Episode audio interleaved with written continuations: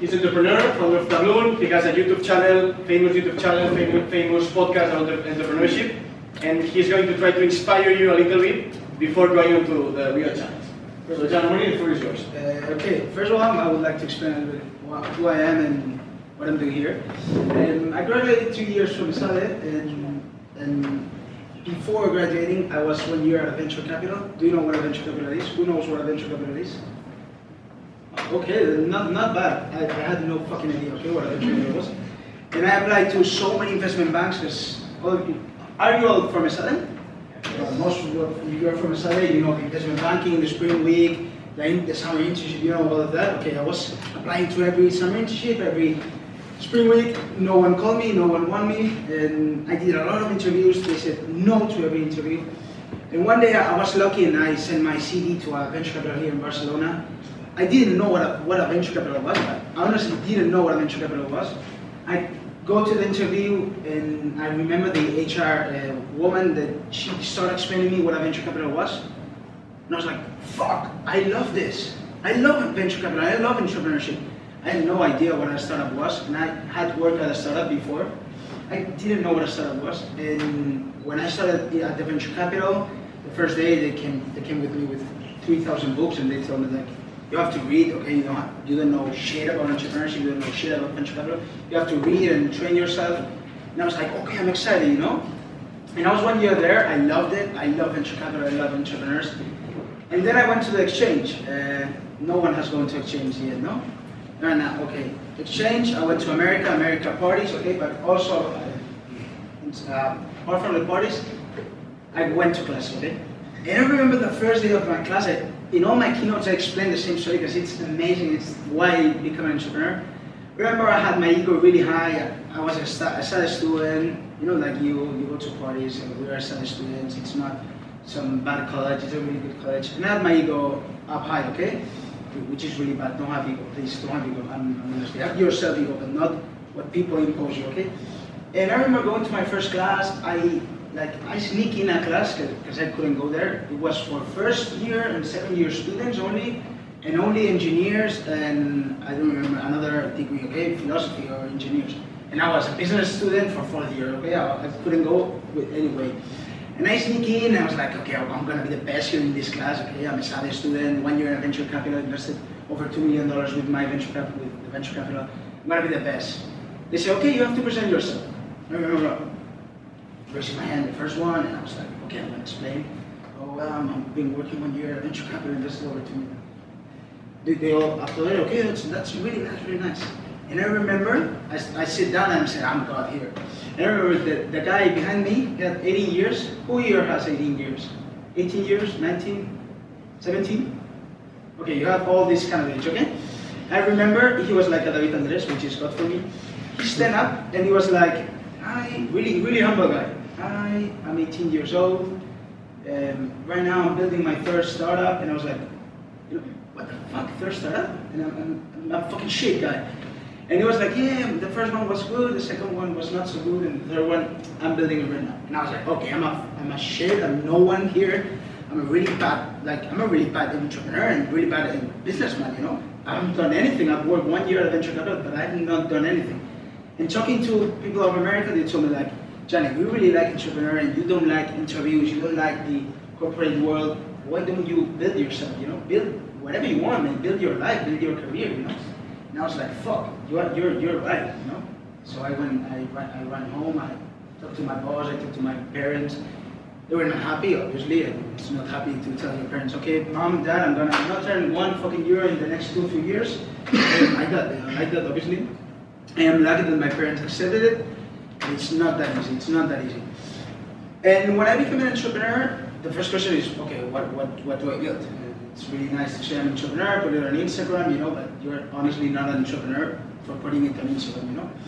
You have to build something. So I started thinking about ideas to be creative, and at the first time we had an idea, we changed it so many times that I don't remember the first idea, but it was kind of, we thought that um, brick and mortar stores, you know what brick and mortar stores are? Like restaurants, uh, the, the street uh, shops, were not innovating enough, so we had to do an application for them to improve. Well, that got all changed and we have built Tabloon right now. It's totally different. We're doing a comparison service for daily menus. It's really different. But the creativity was we had to understand the problem for the restaurants, okay? I mean, having ideas is great, but the, the idea is worth zero. The idea is not worth anything. You can be copied anytime soon. You have a great idea, Google comes and copies. You have to solve problems, okay? When you solve a problem, what happens is that if that problem is truly worth it, people pay you, and that's what why you make money, okay? When we discovered that in Tabloon, we are now opening in Barcelona because we want money, because we haven't earned a single euro in, in the past one year, okay? But amongst that, I, why I'm here standing, I'm gonna explain you right now. Why I'm here, why I'm doing this, this keynote, I could be at home, sleeping, I could be in my house, playing some PlayStation. But I'm also found, founder of Mamá Monto una Startup, which is a movement, which is a brand, which is a lot of things. And I saw in these events, this kind of events, okay, when I was in America, when I came to Spain, in America this room was 300 people standing up in, in top of the blackboards. People here because they wanted to hear this, these keynote speakers. They wanted to know everything about entrepreneurs. And I came to Spain saying, okay, I'm, gonna be an entrepreneur, it's gonna be the same as there. No, it wasn't the same. Like, empty chair. Every single event is much more less full than this one. This is really full. This is one of the keynote speaks I've done with, with more people. And I was like, okay, this is not, not, not coherent. Why in the United States there's so many people and here there's no one? And I finally understood why not. Here we are really young, we don't know so much about building startups. And at the end of the of the time, we're not famous. There in the United States, there are everyone, every entrepreneur is famous. Everyone wants to know their opinion. In Stanford, there are gods. Here, we're not. And that's why I started Movement Mountain Startup, which is a YouTube channel where I did interviews to entrepreneurs. Every day, I upload daily a video. I did a trophy for startups. And inside that, I've built an agency, I a brand agency. But that it's not for today, it's for another day, it's for the communication day, I think, or the design day. Exactly. That's for the design day. Our ideas, uh, like today you're well, the, the, the challenge is all about ideas, but about the creativity of ideas. First of all, ideas, uh, like you don't come up with ideas like from an instant. You have to think first about a problem, okay? Like ideas don't give money. What gives money is to solve a problem. If you detect that problem, for example, what do I mean? If you take the worst problem in the world, which would be the worst problem for you? Someone knows the worst problem? Climate change. Climate change, a, a little bit heavier. Heavier. Cancer, cancer. If you solve cancer, you, you're filthy rich. You're the richest man in the world, okay? If you solve cancer, if you solve death, you're gonna be rich. Filthy rich. You're gonna be the richest guy in the, in the history, okay? Why? Because it's a really tough problem, okay? If you solve less problems, like easier problems to solve, they're gonna pay you less, okay? That's money, that's entrepreneurship. Entrepreneurship is freedom to make your, your own money. Not going to a company that they pay your salary, is creating your own way to make money and to be freedom with your financial and your money, okay? So the ideas come with solving problems, okay? In this challenge, you're gonna have to come up with an idea, to come up with a startup, okay? If you start piece of paper, every entrepreneur in the world has started this, I started like this, it was a failure, but if I didn't have my own keynote when I was starting, so it wasn't possible. Um, if you start with a piece of paper writing ideas don't think about problems, just writing ideas like, oh, I want to build a spaceship that goes to 100,000 kilometers per hour, you're not think about the other part. Like, first, who's gonna pay? And second, what's this problem? It's really cool to be inte- uh, artificial intelligence with blockchain, with, with a lot of things. At the end of the day, which problem are you solving? And if you're solving a problem, who's paying for this problem? Okay. And that's a lot of problems with startups. Startups, there are, I think, more than 4,000 in Spain. You're not going to be the, the number 10, number 20 startup. You're going to be the 4,000 startup. Okay? There's a lot of startups. And a lot of failures of startups. Because being an entrepreneur, right now, I'm going to tell you, being an entrepreneur sucks. It's not easy. It's not fun. It's not games, ping pong. It's not Google. It's not slides. Okay? Yeah, when you're worth $100 billion, you can have slides. When you're worth 1,000 euros, you cannot build slides. You have to work, hustle 24/7. Ask Andres with his, with David, with his company. You have to hustle 24/7. You have to not sleep sometimes, not all of the times, but you have to work really, really hard, and it's not easy. People say things about you, bad things about you, they sometimes they don't help you as that way you, you want it. So it's it's tough to be an entrepreneur. But if you are doing what you like and solving a problem you really honestly believe it's gonna be solved, because right now I'm gonna tell you four problems that are in the world. Climate change is one, and cancer is another one. I mean, finance for millennials is another problem, and insurance companies are fucking disaster, so it's another problem. You solve this problem, but you don't have the, you don't like this problem, you're not gonna make anything. It's gonna come someone who loves it, and that's how you come up with ideas. Ideas are from problems that you like to solve, and you're really passionate about solving the problem. You have to sell that. When you sell something you believe, I've never sold in my life anything that I don't believe in. Okay? Just it, it's impossible to sell. I'm not a salesman. I just transmit what I believe. I believe in entrepreneurship. I sell entrepreneurship. I don't honestly. I don't sell so much entrepreneurship. I think entrepreneurship is really cool if you like it. It's not a- as awesome as it thinks. Uh, right now we're gonna have 10 minutes questions after my last quote, okay? So that's why um, I would like to you for doing questions about ideas, about coming up with you know, creativity, and whatever you want to ask me, okay? Whatever you want to ask me questions about college, the exam of marketing three, I'm gonna ask- answer your questions. Um, so my last, my last thing.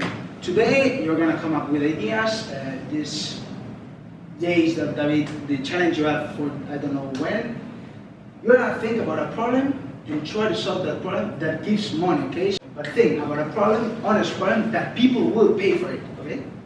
That's how you come with ideas about startups, because startups are companies that make money, okay? So if you have any question right now, I don't care about whatever you want, eh? If you have any question, I- I see you like really excited. Okay, ask me a question. What would you say, like, your experience with, uh, with failure and entrepreneurship? Failure and entrepreneurship? Okay, I've never failed, like, I've never closed a company. But inside of my first company, Tabloon, we have done every mistake in the book. Like, you read a book, and it's like, oh, we did this, this, this failure, you know? We started building the application mobile, the mobile application, before knowing if there was a problem. That was a fucking mistake.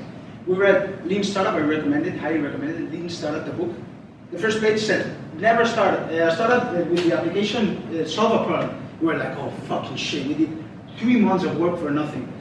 And I remember the CTO calling us, like he's 27, 28, he's a programming, programming guy. I honestly believe you have to come to a programming uh, like challenge. Not, you're not gonna win, I'm honest, honest with that. I think no one in my generation of Esade could have won any with a guy. But to learn from them, they're really smart guys. They think different from, from marketing guys, from, from business guys. It's really cool to interact with them. So my favorite was that, starting uh, building the app, not with a product. And then we did a, a, a lot of programs that was giving it for free. It's really easy, really easy, I'm honestly going to say that. Building an application, building a, solving a problem, solving a service, and giving it for free. I'm gonna, I'm gonna show you this works, and I'm gonna give it to you for free. One month pass, two months pass, you see the problem is, is solved, but it's not so solved. You keep going free. You know, then you, in Tabloon we have been one year doing it for free. And last, last week we were, the three partners, we were together and we said like, fuck you, what we're doing, you know, stop free, let's charge you. If people pays you, that means you're solving the problem. If they don't pay you, everyone will try something for free. I will try something for free. Sell me anything for free, I'm gonna get it. I'm gonna try it, maybe I don't like it, and I'm, I will throw it. It's free. You know, that's that's the main problem. Not um, asking for money because that will prove your problem is solved. And second, never build something without a problem behind. Never. It's it's a co- really 99% common mistake. I mean, every entrepreneur does that. I have a really good idea, but solve a problem. Any other question? What did you find your team? Sorry? What did you find your team? My team, it was uh, my CEO is a friend of mine, which I knew in college, uh, in school, sorry. He did business in college, also in marketing. And I really like him. He's, I didn't choose him because I, Never chose. I started, and I chose him as my CEO. I never chose him because he was my friend, and because he was fun, you know. I chose him because he was really good at at negotiating. He's a great poker player. He's a great uh, video game player, and I was like, oh, if you know how to negotiate and know how to do deals in PlayStation and computer, you would know how to do it better than I do. but I never done it. So I chose him, and then my CTO was kind of funny. Um, I mean, when you're mentor of startups or when you have startups, a lot of people have questions. A lot of people, and they ask me for Instagram, by email. They call me, they text me, they, they come to events to ask me questions. There's one question which is, how did you get a CDO, a CTO, no? They are, they are programming, they are programmers, they are in UPC, they're not from here. And I was like, shit, it's really easy. No, you have to pay them. It's like, why do you have to pay them? You put it as a partner. Yeah, but how do you find it? I sent a fucking LinkedIn message to every student from the UPC. A lot of them passed, a lot of them were interested, but they were not in Barcelona at that moment. And two or three came to us saying, oh, I'm interested, I want to come. We did interviews. One of them was an amazing guy. His our CTO was fucking amazing. Like I remember before sending him the message saying, no, do you, do you imagine we, we get this? And he's our partner right now. So we send a lot of texts. That's why how I built the team. Looking for them. You have to choose the team. The team, uh, last Tuesday I was in a keynote also. They chose. The team right now has to have three things. One, a CTO, a programming guy. Not for every company, yeah? I mean, the type com- uh, team, okay? It's not every company. A programming guy, you have a one from the industry, okay? If you want to solve uh, cancer, please have a doctor in the team, because if not, it's, of difficult. And third, and most important thing, it's, it's so much important because right now I'm, focusing on this, business guy, okay? You. Companies need business guy. People who know how to solve problem and get money out of it. If doing things for free in a startup, it's don't come here, okay? To go to do things for free them do things for free always, you know. You have to, if you want to build a startup, that has to be a company who makes money. There's something to earn money. One final question, then we have to. Uh, you can do me questions anytime. My Instagram at Emprende con Jan, YouTube Mamá monto una startup. Okay. Uh, how did you come up with your problem? So how did you identify- Which one? The one Mahamud you una started. startup or Tabloon? The one you start. Well, I'm gonna explain you both really fast because if not, a bit gets angry. And the first one, Tabloon, uh, we were two restaurants. We worked for one year with three partners, and we always remember that we had to go to lunch to look to the daily menus, you know, the daily menus of the restaurants. You you need you still need to walk through restaurants, ask for the menu, look at the blackboard. We were like, shit, that's so old school, you know, and it has to be a, a really easy way to do it from a platform. There was no platform, and we were like, okay, there might be an opportunity. And that's why we started one year, uh, one year here in Barcelona, did five months in San sorry, uh, with 600 uh, monthly active users, with um, over 50 restaurants in Juan, but free. And free doesn't get you money, you know? That's why we're opening right now in Barcelona and starting to charge restaurants. And the other problem was now, it was really simple. I was going to events, showing, seeing always the same people, always no one was famous, some think they were famous, but they were not famous. And I was like, there's a problem here. Why Leo Messi, why Gerard Piqué, why Rosalia, why Pat Gaia are famous, entrepreneurs which are solving world problems are not famous. That's not, it's a misconception, it's not logic. Kids look at, at football players and say, I want to be that. Entrepreneurs are not famous, so no one can choose an entrepreneur. They're in America, they can do it, and a lot of them can do it, you know. Uh, you can choose Mark Zuckerberg, I want to be like Mark Zuckerberg. And that's why there are so many entrepreneurs. This is not kind of good also, also to have a lot of entrepreneurs.